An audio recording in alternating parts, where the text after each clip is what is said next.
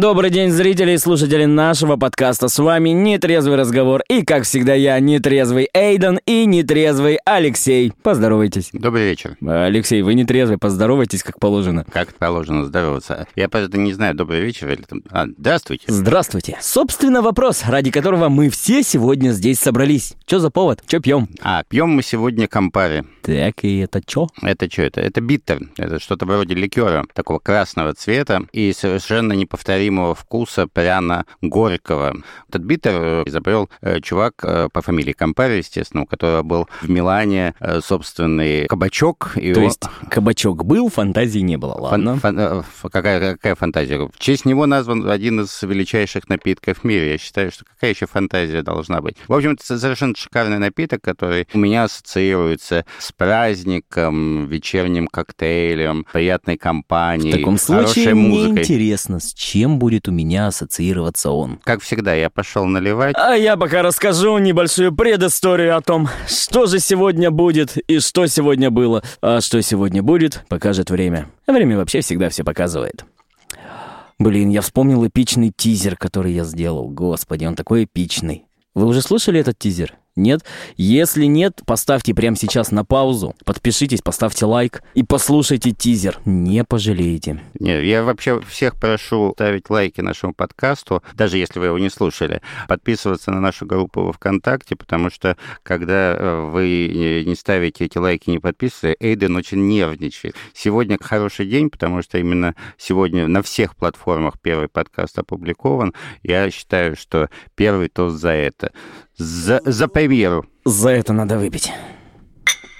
Ну что, есть вкус праздника? Слушай, Блять, он рябиной отдает. Ну, на самом деле, что там неизвестно, потому что рецепт Кампары до сих пор фирма держит в тайне.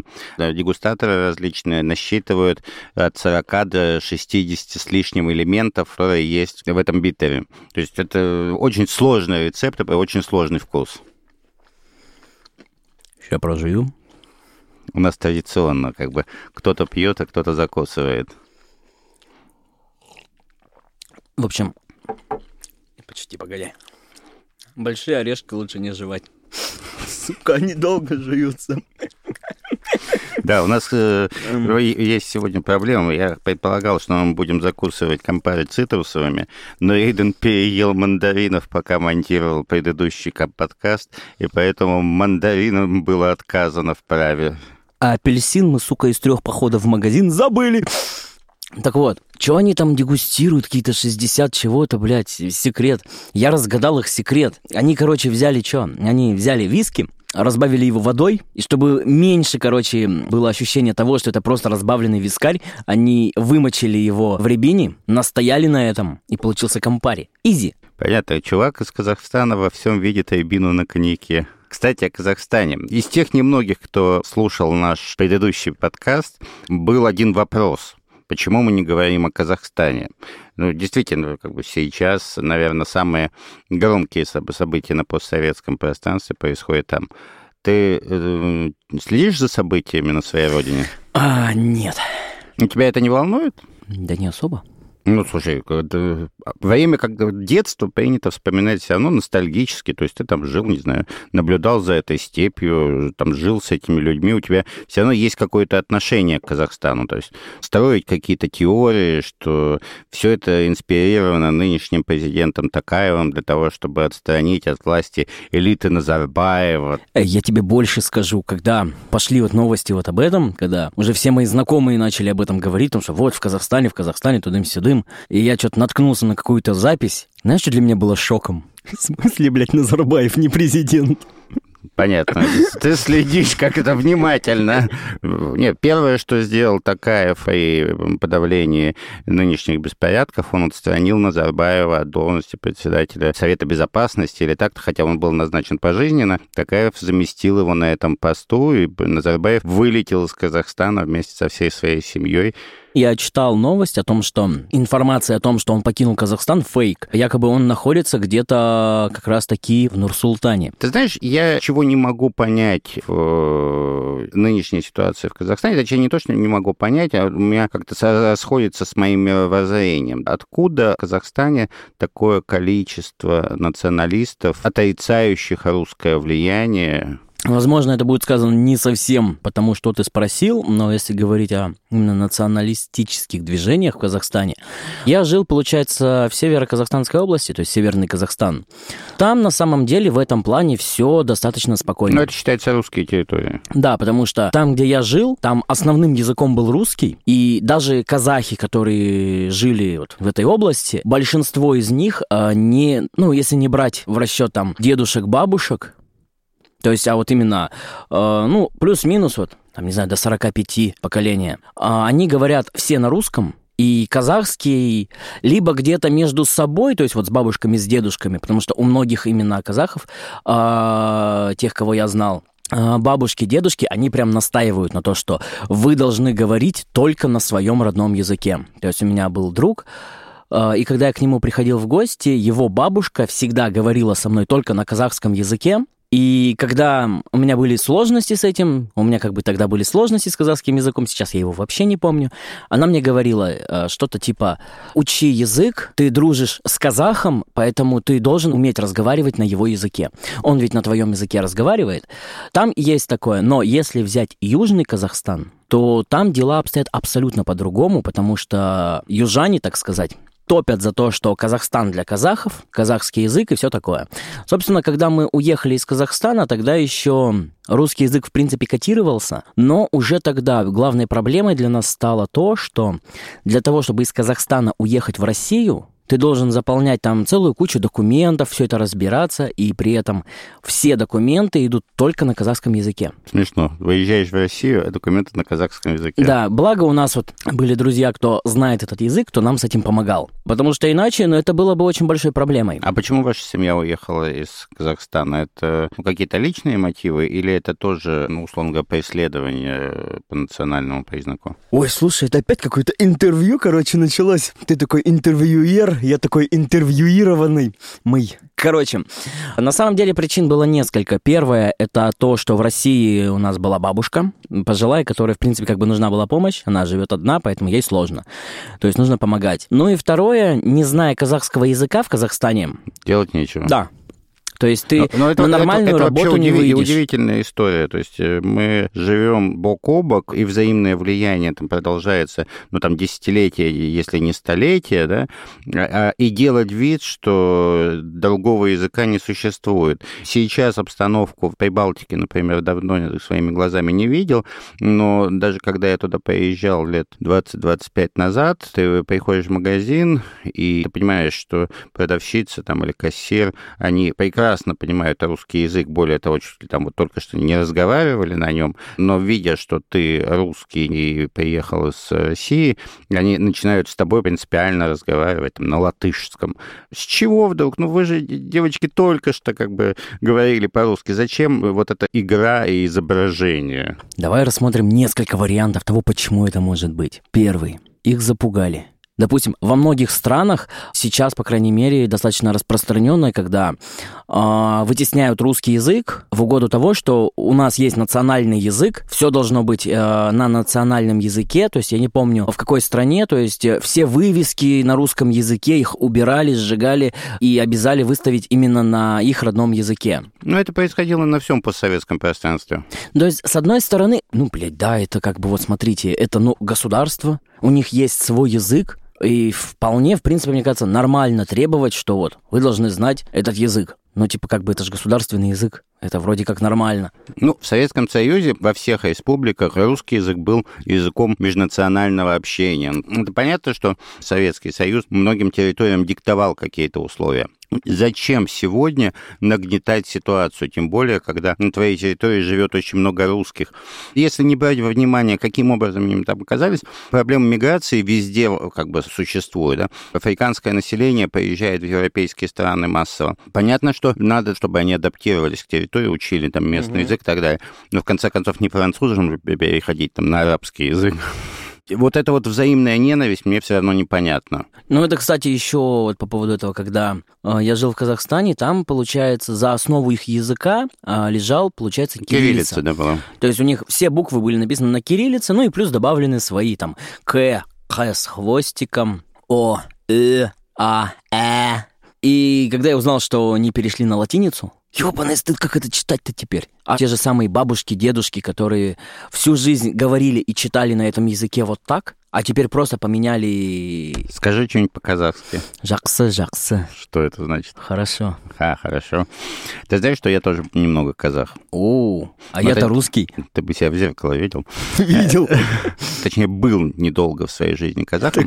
Однажды в школе у нас устраивали вечеринку дружбы братских народов Советского Союза, и каждый должен был э, сшить себе национальный костюм какой-нибудь республики. Мне достался Казахстан.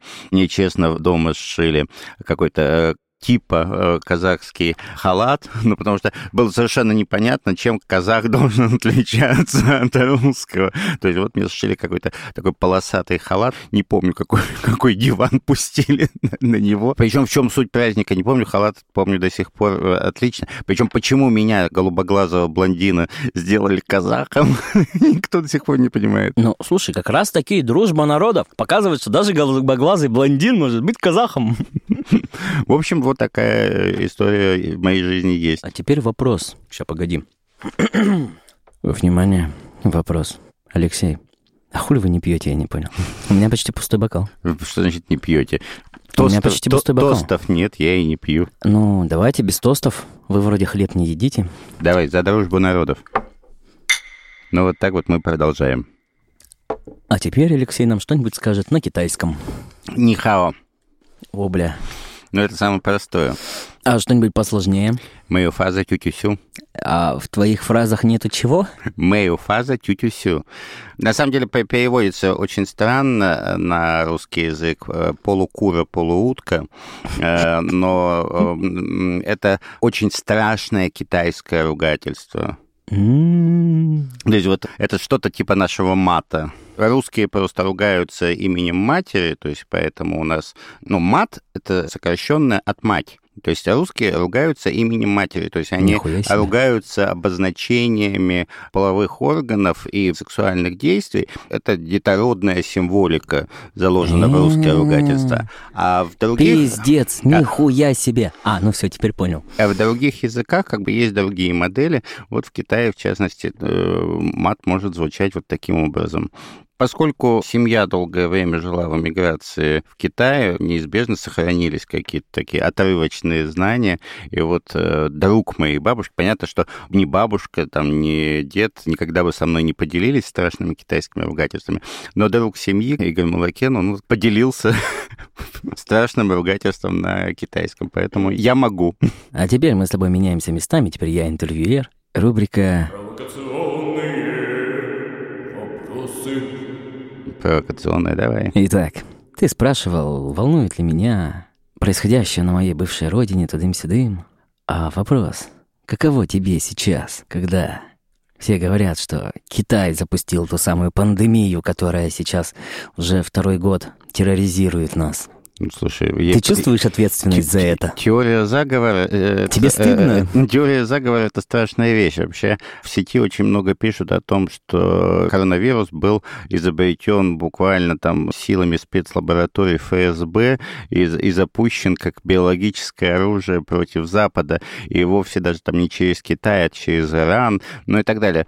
Это все Кстати, кстати, кстати, по поводу вот этого, как-то по телевизору, не помню, первый канал, не первый канал, не суть, короче. Я не смотрю телевизор. А, я тоже, я просто видел Я не э, смотрю, но в я интернете видел. ролик э, вот именно с телеканала, где говорилось о том, кто и почему, как запустил этот коронавирус. Короче, а, по их теории его запустил, господи, американский бывший президент блондин, как его? Билл Клинтон, Нет, вот был вот до Байдена. Трамп, Трамп, да. А знаешь, чем это оправдали? Чем он занимался раньше? Он был судьей конкурсов красоты. Что он там делал? Раздавал короны. И на серьезных щах ведущий говорит о том, что раз он раздавал короны, коронавирус — это его вирус, блядь. Я считаю, что смотреть э, российское, чуть не сказал советское телевидение, это какой-то стопроцентный зашквар, потому что все, что там показывают, это же ну, из разряда, не знаю, даже не глупостей, а какого-то маразма. То есть я не понимаю, как люди могут на полном серьезе это говорить в экран, а другие на полном серьезе это воспринимают. Более того, потом получаешь рейтинги, и там самые популярные ведущие российского телевидения. Боже, они же ни одной вещи умной, не, не то что умной, они не сказали даже там капли правды, они просто врали в открытую, они нарушали любые законы логики. Ну, потому что Трамп распространяет коронавирус, потому что он вручал корону красоты. Но это, это, это нормально. Смотреть это и, как это, не сойти с ума, давай лучше еще выпьем. Я думаю, да. А, теперь, я так понимаю, моя очередь наливать. Давай, ты наливай теперь. А, ты пока рассказывай. Вечно меня кинут на горячую сторону. Вот мы и приплыли. Главное, мы, мы сегодня то куда-то полетели, то куда-то приплыли. Вот так не, не понимаешь. Вкусненькая пошла. Кстати, по-моему, ее даже не надо разбавлять Зачем газировку? Нет, если разбавлять компари содовой, то получается совершенно шикарный напиток, очень такой слабенький, сладенький и прекрасный. Я, э... Вода газированная? Да, это газированная По вода. наоборот, он должен накидывать еще лучше, потому что газировка, она увеличивает усваиваемость. Но если хочешь, долей. Я привык к Кампари и Кампари содовой непосредственно в Италии. Когда мы приехали во Флоренцию, наш отель стоял на главной флорентийской реке Арно, протекающей через центр города, возле знаменитого Понта-Вехио, моста Золотарей, и рядом с нами был совершенно милый кабачок, в котором продавали хлеб, и было очень большое количество напитков, в том числе э, вот эта Кампари с содовой, и по утрам, прежде чем пойти на экскурсии или там пойти просто гулять по улицам Флоренции, мы обязательно бежали туда, выпивали по коктейльчику. Это наводилось такое задумчиво-блаженное состояние. Если ты заметил, сегодня даже пришел в футболке, которую я купил во Флоренции, вот эта Фьоренца, которая, надпись, которая сейчас на мне, это то, как по-итальянски звучит название этого города. Я, так сказать, в ностальгическом настроении. Очень люблю Италию. Ну что ж, вот я и убедился, что у итальянцев нет вкуса. А. Почему у итальянцев нет вкуса? Посмотри, как написано надпись на твоей футболке. Как? Фьоренца? Да, безвкусно. Как будто просто краску налили, они даже не разукрашивали ее, не старались что-то сделать, они просто такие, ну, ну, ну пусть да, будет да, так. Давай поспорим о вкусах. Давай. Вот сейчас мы, короче, выпиваем чампари, кампари. Кампари. Кампари, господи, английский. Короче, выпиваем... Это итальянская фамилия Кампари. Господи, блядь, еще не лучше. Короче, сейчас мы выпиваем, значит, это Кампари, Чампари и говорим о его вкусе, и спорим. А, давай. Это, напоминаю, у нас Кампари с содовой. Ммм, слушай, ностальгией проперла. Как будто, знаешь, я сейчас вспомнил историю, как я, получается, а, зима, Казахстан, молитвенный дом – да, в деревне, где я жил, не было церквей, там был молитвенный дом, обычный дом, в котором люди молились. А, на его огороде росла, получается, рябина. И вот ты зимой жрешь эту рябину вместе со снегом. Вот примерно такой вкус. Ну, я согласен, здесь не хватает, чтобы это было холодненькое еще. Да. Не, не с точки зрения вкуса, я не чувствую, на самом деле, здесь вкуса рябины. Да ладно. Эта горечь очень далека от рябины. Она прям рябина. Вот прям рябина. Даже после вкусия, то самое, когда ты рябину захаваешь, когда она еще, вот когда она еще не совсем созрела, когда она не подморозилась, ты ее захаваешь, начинаешь плеваться такой бя-бя-бя, чтобы, значит, всю эту рябину выплевать, потому что это пиздец. И вот это послевкусие, которое остается, вот оно примерно такое же. Я понял, у нас сегодня ностальгический день для Эйдена. Он э, вспоминает о, о Казахстане, о вкусе рябины, съеденной э, в детстве. Поле, по которому я бегу, чтобы бежать обратно. Ибо что еще там, блядь, делать было? А чем ты занимался да, э, в детстве в Казахстане? Ой, да слушай, чем я занимался? Делал вид, что учусь, лазил по заброшкам, с друзьями лазили по деревьям. Чем мне нравилась наша деревня, там, получается, а, блядь, она вся была зеленая. То есть вокруг каждого дома, везде, вдоль всех улиц рос клен. Блять, просто полошником. Клен рос сплошняком. Вот летом, куда бы ты ни посмотрел, куда бы ты ни шел, неважно, все зеленое. Все, блядь, это, это прям пиздато. Во-первых, и воздух чистый прям в деревне. А во-вторых, куда бы ты ни посмотрел, закрой глаза, тебя куда-нибудь выведут, ты посмотришь по сторонам и хуй ты скажешь, где ты, пока не найдешь что-то тебе знакомое, потому что везде все одинаково. Ну это же прикольно, на самом Да. деле, когда все зеленое. Сейчас вот в городе как-то без этого. Ой, слушай, самый пиздец был, когда я переехал в Россию, в деревню. Это вот как раз-таки был прям контраст, когда я приехал. И из одной деревни, которую я считал маленькой, серьезно, я деревню в Казахстане считал маленькой. То есть, чтобы пройти от начала деревни до конца деревни просто по прямой, мне нужно было там часа два всего лишь. И когда я приехал в Россию, где этого всего нет, во-первых, там деревня, там где-то какие-то маленькие кустики растут, вся деревня просматривается, и всю деревню в круг можно обойти за полчаса, я понял, насколько я ошибался. Ну, знаешь, как-то деревня, деревня, рознь. Да. Ты еще не видел английских деревень. Английская деревня даст ф- фору любому нашему вот этому городу-спутнику, ну, какому-нибудь, знаете, да, в котором О, живет ну-ка, 1100 сейчас, короче, человек. проведем этот эксперимент. Британский английский или американский английский. Ну-ка скажи слово хорошо на английском. Good.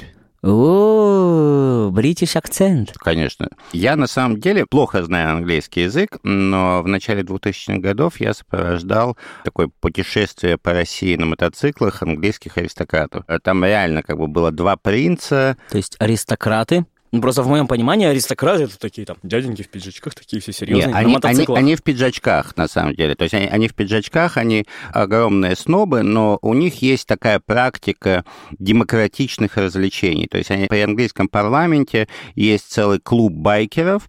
Часть лордов едет на заседание английского парламента на мотоциклах, то есть они одевают костюм, шлем, проезжают по Лондону, снимают шлемы, одевают костюм ну, уже такой формальный и идут на заседание парламента. Вот, в частности, тот э, мотопробег возглавлял э, лорд Николас Фэрфакс, как раз, который вот э, входил в этот клуб байкеров при английском Погоди, и парламенте. ты в этом участвовал? Да, мы, мы были организаторами с русской стороны. То есть, блядь, я в одном рукопожатии от э, лорда Факера, что там?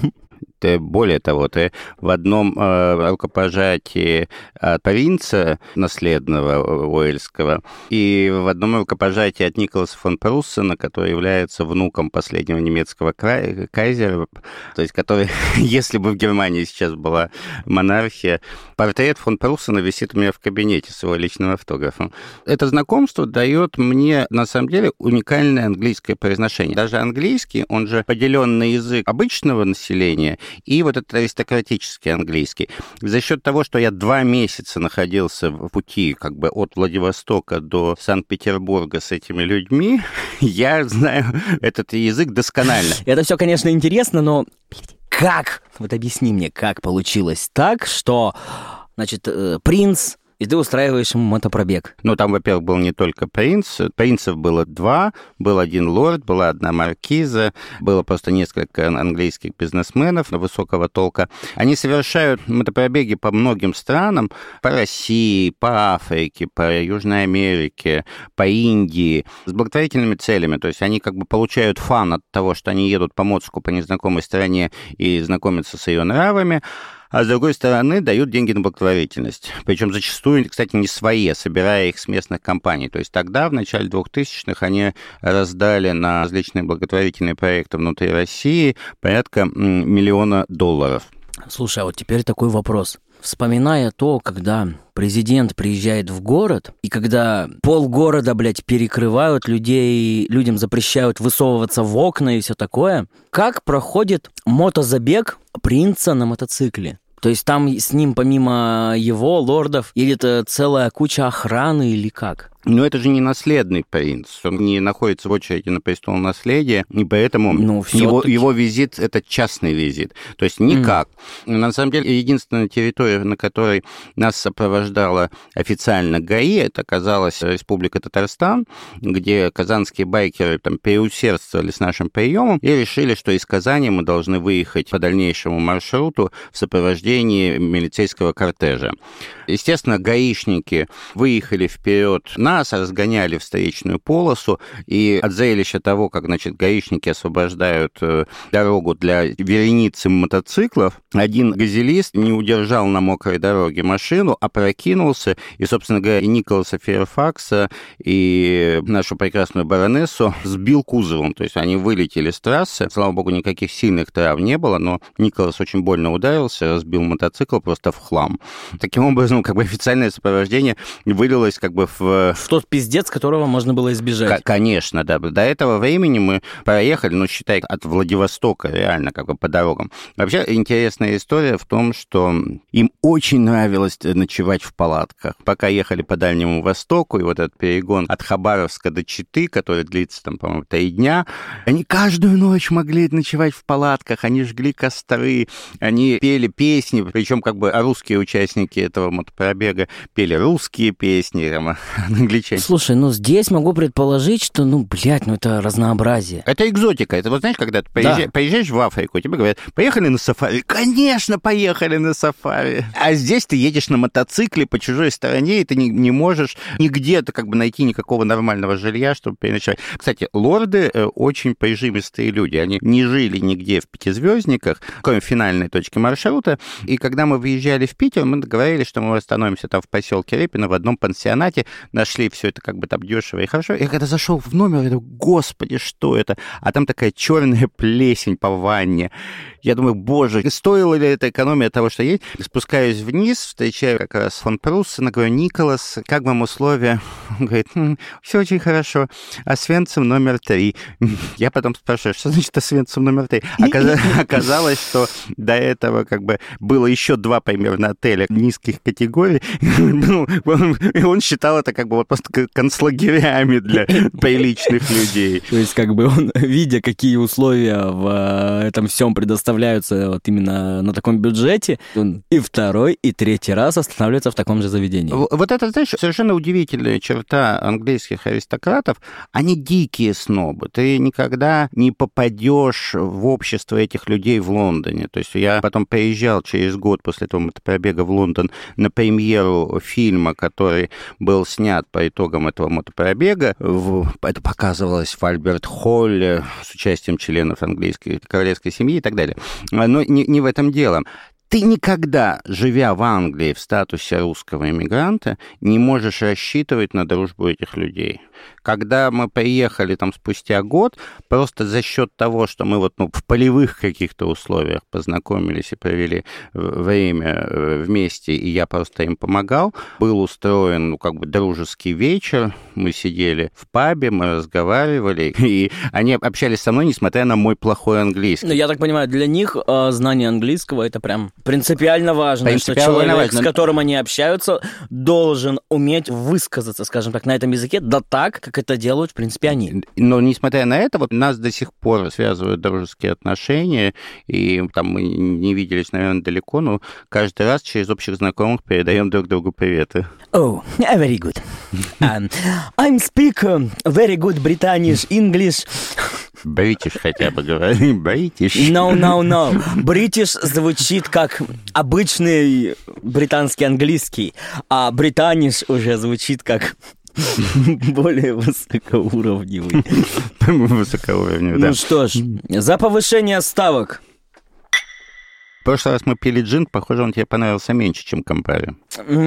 Слушай, Кампари я, в принципе, могу и неразбавленным пить, и это прям заходит. Джин все равно, когда ты пьешь неразбавленным, нет такого ощущения, что ты сидишь на лайте. Когда ты пьешь неразбавленный джин, вот, кстати, это то, почему я не пью, допустим, а, чистый виски, если я пью, я пью его редко. Когда я пью крепкий алкоголь неразбавленным, у меня это вызывает какое-то ощущение вот напряженки, как будто ты его пьешь просто для того, чтобы тебя чуть побыстрее, типа, ну, перекрыло, и ты такой, ну, все, а теперь я могу решать вопрос. Не, наоборот, ты когда пьешь крепкий алкоголь, который дает тебе сильный вкус, смысл в том, чтобы не бухать много. Ты как бы выпиваешь, ты смакуешь вкус и не пьянеешь так быстро, потому что ты пьешь понемногу, но ты пьешь, как бы получая удовольствие от э, того напитка, который у тебя сейчас находится в бокале.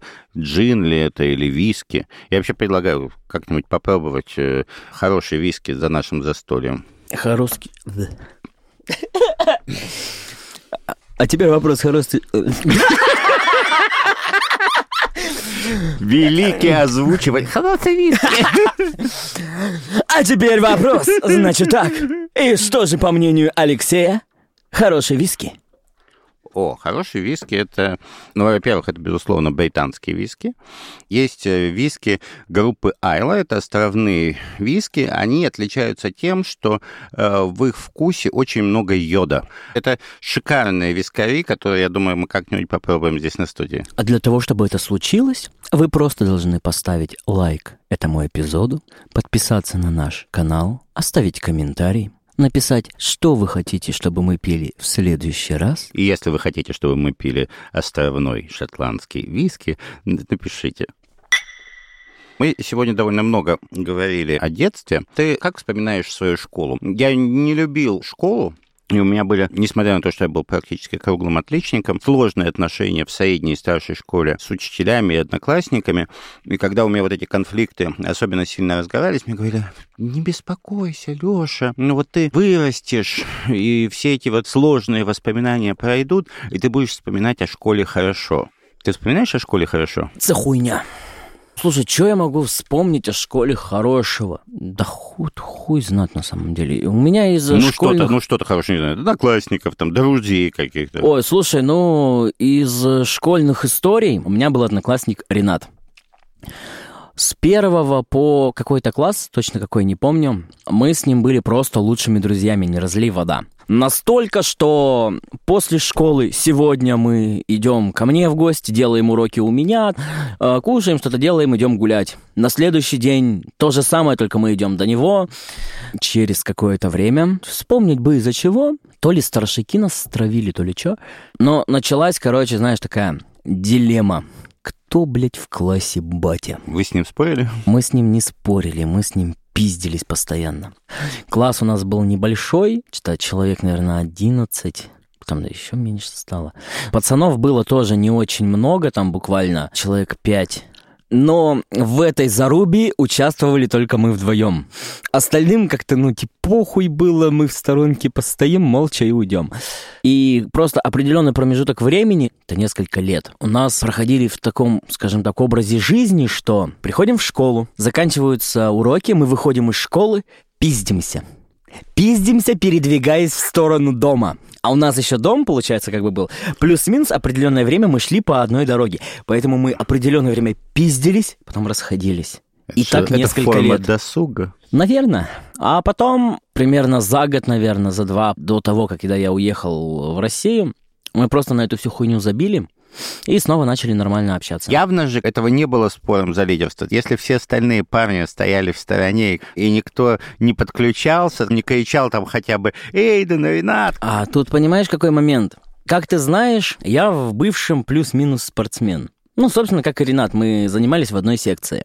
Остальные, кто в нашем классе были, это были те, кто знали, что если они скажут э, что-то не так мне или ему, максимум, что они смогут сделать, это получить пиздюлей. Это как была ситуация, когда меня толпой отпиздили, как раз-таки тон с этими одноклассниками. Первое, что я решил сделать, это показать им, что так делать не надо. Я просто встретил их, когда они были вдвоем, и просто их двоих отпиздил. У меня не было какой-то там, блядь, супер-мега массы. Я не был каким-то чемпионом, блядь, по чем-то. Нет. При этом их было двое. И то, почему они не вступали вот в эту, типа, гонку за лидерство, это то, что они вдвоем получили пиздюлей. И знаешь, что случилось после этого? Пришли их родители. Ну, за родителей. За родителей. Традиционный тост.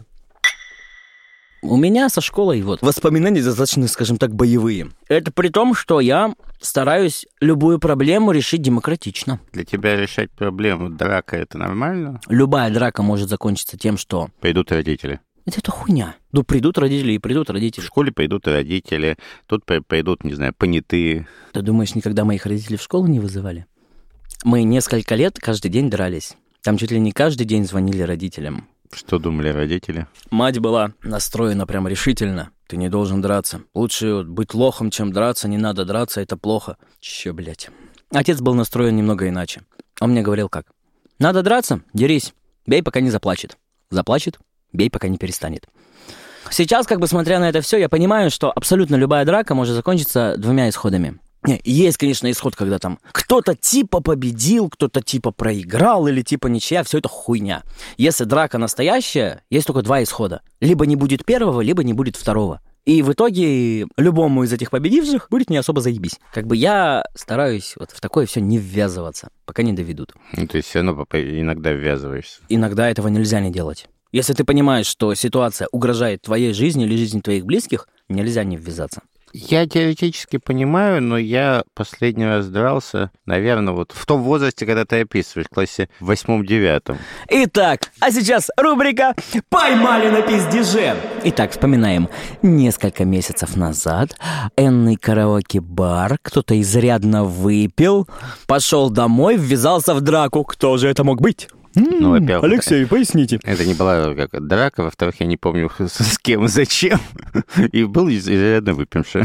Вот, видишь. Так что, как минимум, ты участвовал. Не считая этого странного случая, вот такая сознательная драка у меня реально была последний раз в школе. Я не испытываю вот, вот этой потребности в таком физическом соревновании с другими людьми. Я не попадаю в ситуацию, когда моей жизни угрожает э, как бы агрессия другого человека. Даже когда это агрессия... Слушай, ты ходишь по караоке.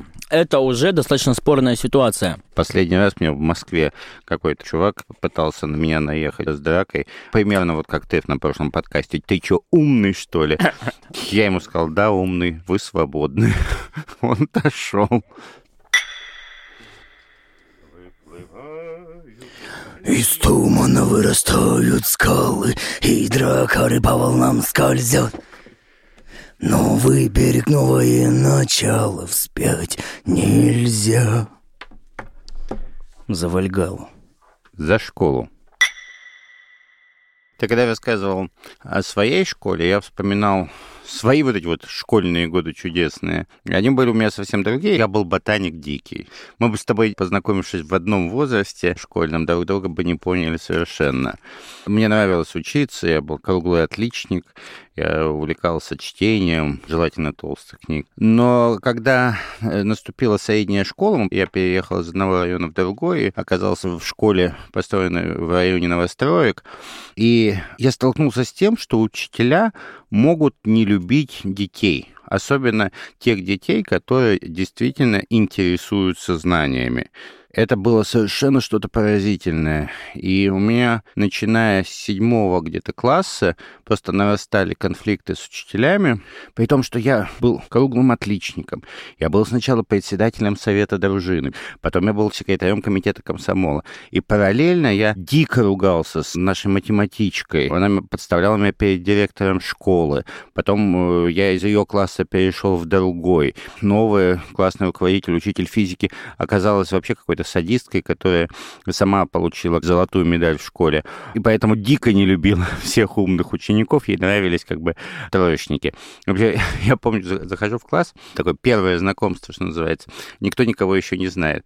А я опоздал на урок. Одноклассники на меня шипят, ругаются. А учительница говорит, ну что вы, дети, это вот для вас могут быть плохие, хорошие одноклассники, а для нас, учителей, все школьники одинаковы, все ученики одинаковы. Вот любой троечник в жизни может стать хорошим человеком, а любой отличник может стать убийцей и вором. Я был на тот момент единственным, сука, отличником в классе. Как? Ну, ну что, как у тебя продвигаются успехи в становлении убийцы и вора? Слушай, я вот все думаю, кого убить или кого ограбить. И закончилось это все весьма печально, потому что в 10 классе я просто уже вот этого дикого давления не выдержал, я как бы забил просто на школу, перестал ходить в нее, и спустя три недели после того, как я не появлялся в школе, классная руководительница встречает меня, значит, зимой на остановке, живого и веселого, возвращающегося, кстати, после работы, потому что я бросил школу и устроился на работу. А, вот, э, говорит, Алексей, ты не ходишь в школу, э, что это такое, ты не получишь аттестат. И, в общем, отчитывала меня на морозе достаточно долго. Я уставший после работы, но реально у меня был полный рабочий день. А кем работал? Где? Я работал на телевидении машинисткой. То есть я печатал на машинке. Но это было раньше как бы не было компьютера, поэтому тексты писали от руки, а я перепечатывал эти тексты на машинке для того, чтобы дикторы могли их прочитать. А почему не машинист, а машинистка? Ну, потому что эта профессия называлась машинистка. Ну, машинист... Потому что машинист — это машинист тепловоза. А, Ну так вот, возвращаясь к, к этому разговору, э, практически ночному на автобусной остановке. Я ботаник, уставший, значит, от конфликта в школе, и вот моя классная руководительница мне все это выговаривает.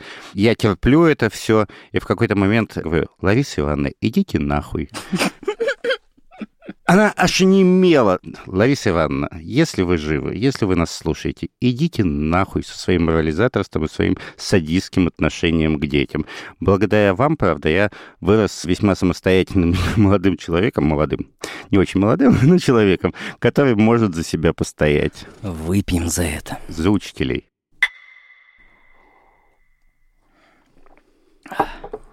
Сейчас будет, сука, самый банальный вопрос, который только можно было задать, который задавали уже всем миллион тысяч раз, на который все уже отвечали, но ты на него, наверное, не отвечал. Итак, что ты выберешь? Когти или регенерацию? Когти или что? А регенерацию. Росомаха, какую из его способностей ты выберешь? Регенерацию, конечно. Ой, сука. А почему сюка-то? Да я просто помню тот пиздец, который проходил с людьми, которые выбирали когти. Так. Ну, они выбирают когти, у них происходит пиздец, их кожа разрывается, вся хуйня. А регенерации-то нет. Они истекают кровью и умирают. Ты странный. Мы с тобой в в начале разговора говорили, когда про драки, я сказал, что я никогда не дерусь. Зачем мне когти? Я, э, я как это, никого не повреждаю когтями, я убиваю силой разума. А, так ты у нас этот? Процессор Ксавьер? А ты у меня не видел в кабинете? Мне сотрудники, он, у нас был ну, какой-то мужской день, и сотрудницы дарили нам плакаты тем мальчикам в офисе. То есть э, таких супергероев вселенной Марвел. М, Я профессор Ксавьер, да. У меня есть кружка с э, профессором, у меня есть плакат э, с профессором, еще какие-то. То есть... Жуть какая. Ну вот, видишь, я уже почти психолог. Вот, да, поэтому... А регенерация всегда не мешает, потому что м, как бы каждый человек падает, повреждает что-то. Я вот в новогодние праздники скатился с горки, ударился головой. Как-то рассек кожу. Как бы было хорошо, если бы была регенерация. Ой, а мог не кататься на горке. Изи. Ты в курсе, что сегодня Новый год? По какому календарю?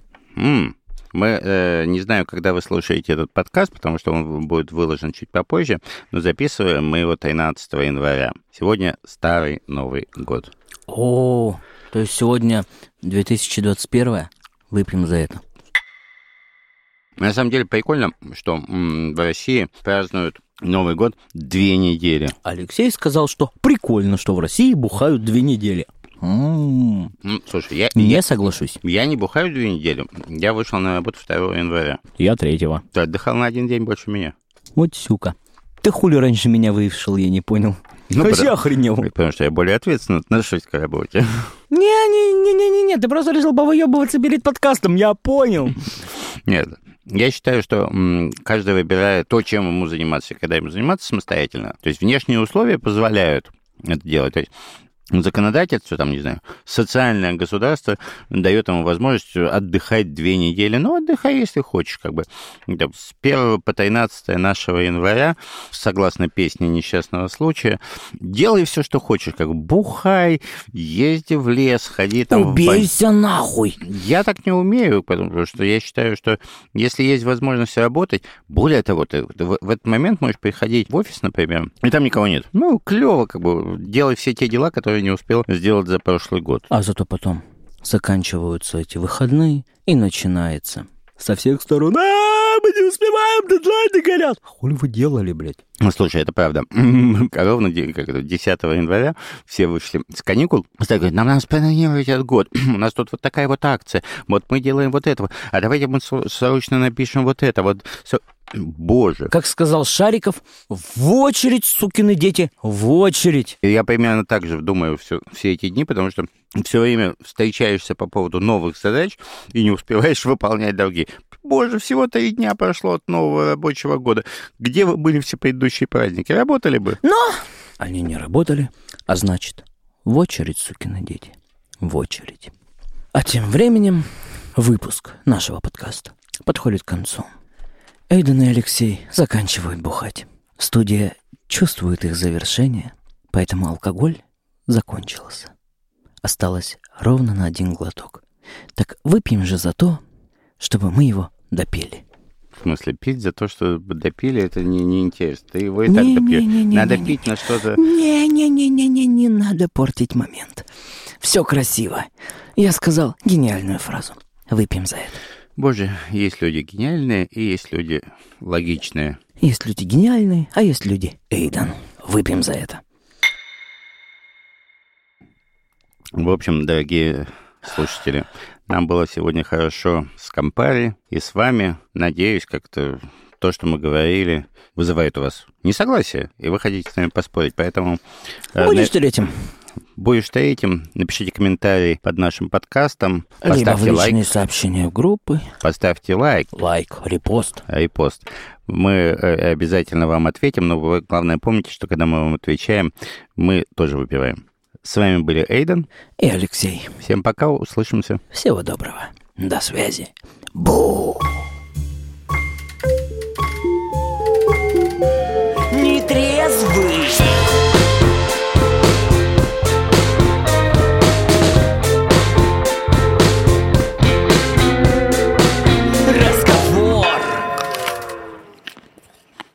Ох, блядь. Это надо перекурить.